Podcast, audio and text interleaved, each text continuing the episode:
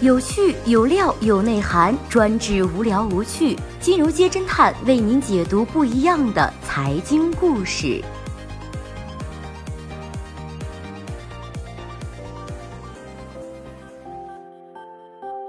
最新关注到的是，营收两亿的名校给孩子吃垃圾，这种公司还想 A 股上市。三月十二号，成都七中实验学校被学生的家长爆出，该校的食堂食品发霉变质，有学生长期拉肚子、便血。随后，网上爆出了很多照片，触目惊心，简直是不忍直视。随意堆积在地上腐烂生虫的肉品，已经被放到发霉的牛肉饼，长满黑色霉斑的牛肚，脏乱不堪的后厨环境，不忍直视啊，不忍直视。如果不是被家长爆出，大家还以为学校每天都给孩子吃的是这样营养丰盛、搭配合理的餐食呢。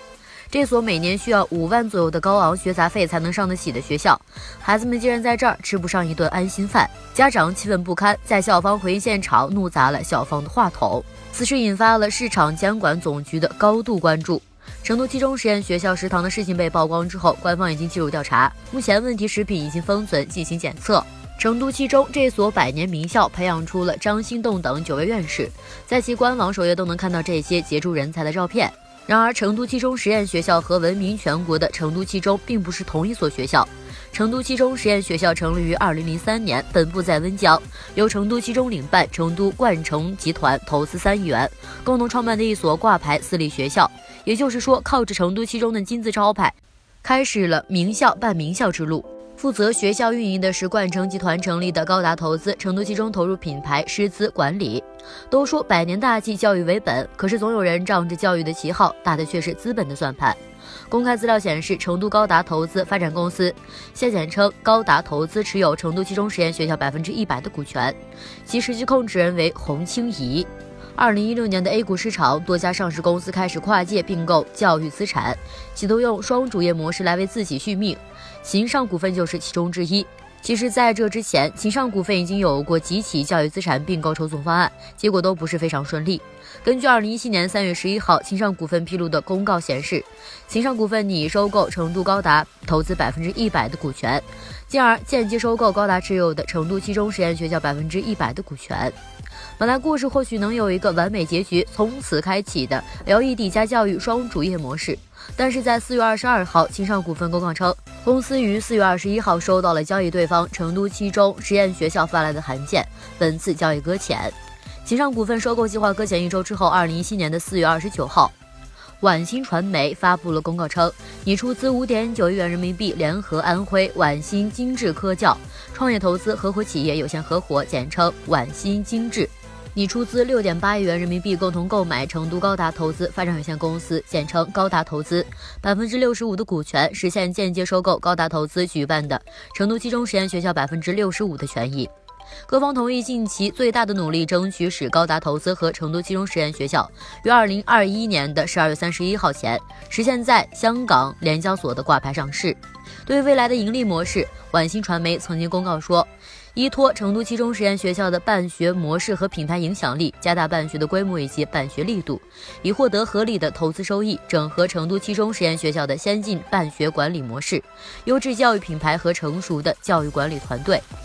设立办学教育管理服务公司，向外输出国际化、全日制及小学、初中、高中三部分为一体的学历制寄宿式学校，依法获得经营许可、管理服务和教学服务等合理收益。有行业人士指出，这实际上投资方可以靠着后勤住宿和伙食费来赚取合理的利润，后勤管理自然就是重点增利的突破口。前脚刚否了秦上股份，后脚就搭上了晚星传媒，这速度也是真够快的。可是这一次，成都七中知道之后，二话不说就翻脸了。二零一七年五月二十二号，成都七中在官网发布了成都七中维权声明。称高达投资向晚星传媒、晚星精致转让股权，涉嫌了侵犯成都七中相关权益，已经提起诉讼。本来就是靠着成都七中才不断有了名气的成都七中实验学校，以为自己翅膀硬了，想单飞。作为品牌的拥有方，成都七中自然不会答应。直到二零一八年五月二十八号。晚星传媒宣布终止和晚星精致共同收购成都七中实验学校，举办方高达百分之六十五的股权的方案，成都七中实验学校的上市之路再次搁浅。为什么这么多上市公司一直都想收购它呢？它能赚钱啊！二零一七年，本欲收购成都七中实验学校的晚新传媒曾经公告，详细展示了成都七中实验学校的财务状况。其二零一六年的营收有近两亿元，净利润达到了八千六百七十三万元，整个学校估值达到了二十亿元。成都七中实验学校还曾经立下了 flag，三年累计结余的总额至少在三亿元左右。无论是营收数据还是对赌金额，都显示成都七中实验学校都是一个不差钱儿的主。为啥却为了利益没有了底线呢？公开数据显示，成都七中实验学校分为小学部、初中部、高中部、国际部，单体的规模在四川所有民办学校里排首位。每年的在校生有五千五百人左右，伙食费每个人每年七千元。照此计算，学校食堂一年的进账达到了三千八百五十万元。早就有人说过，大多数的学校食堂就是一块肥肉。学校食堂很赚钱，有的就是暴利，否则为什么会出现承包食堂比开个饭店都难的事儿呢？承包食堂不是谁想来就能承包得到的。根据侦探君的了解，学校食堂外包的招标中，一般都要求给学校交百分之十左右的管理费，有的管理费高达百分之三十到百分之四十。为了中标，还会多多少少私下打点一些。有学校负责人曾经表达过，一旦承包公司无良的话，那么这个经营就是必定暴利的，总是买的没有卖的精。有自媒体表示，这所学校有可能是要从食堂承包中抽走百分之五十的利润。这样说来，成都七中实验学校的食堂虽然是外包，但是也从中得到了利益。拿了利益，从来不关心孩子吃什么，怎么不叫家长愤怒，不让人胆战呢？A 股港股需要这样的公司吗？除了这一部分财务的收入，根据工商信息查询工具显示，成都七中实验学校长期持有的其他公司股权一共有八家。成都七中实验学校通过一家名叫做四川达冠文化投资有限公司持有成都玉凯祥贸易有限公司、北京京师汉学教育科技有限公司、四川京师同志管理有限公司、四川同筑后勤管理服务有限公司。神方铜冠教育管理有限公司、四川省潼关教育管理有限公司、神方家业置业有限公司等七家公司股权。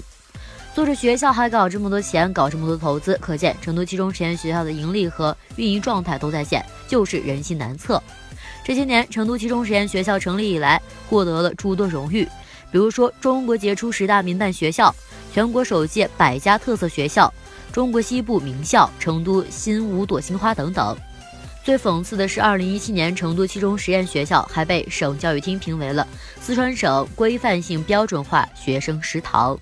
很多家长花着大把的钱把孩子送到这所学校，没有指望着孩子每天吃山珍海味，还不是因为学校教育虽然比不上成都七中，但是也不赖。该学校二零一六年的高考本科上线率百分之九十三，一本率百分之六十一，在成都算是排位靠前的。可是望子成龙成凤的父母们没有想到，孩子先进了病房。想想，如果一个小孩在这个学校从小学上到高中，十二年苦学生涯，却吃着无人监管的饭菜，是一件多么可怕的事儿！如果并购，真的成功，对赌协议生效，对于一个学校来说，能使利润在三年之内快速增长的办法有哪些呢？不用真的君说，小伙伴们自己也能知道。食堂或许会因此受到进一步的财务挤压。如果作为既得利益的校方无视，甚至是放任，那么孩子健康谁来保证呢？他们弱小又无辜，甚至还无法分辨好坏，就要承受资本的恶果。民族的传承者病了，祖国未来希望又在哪儿？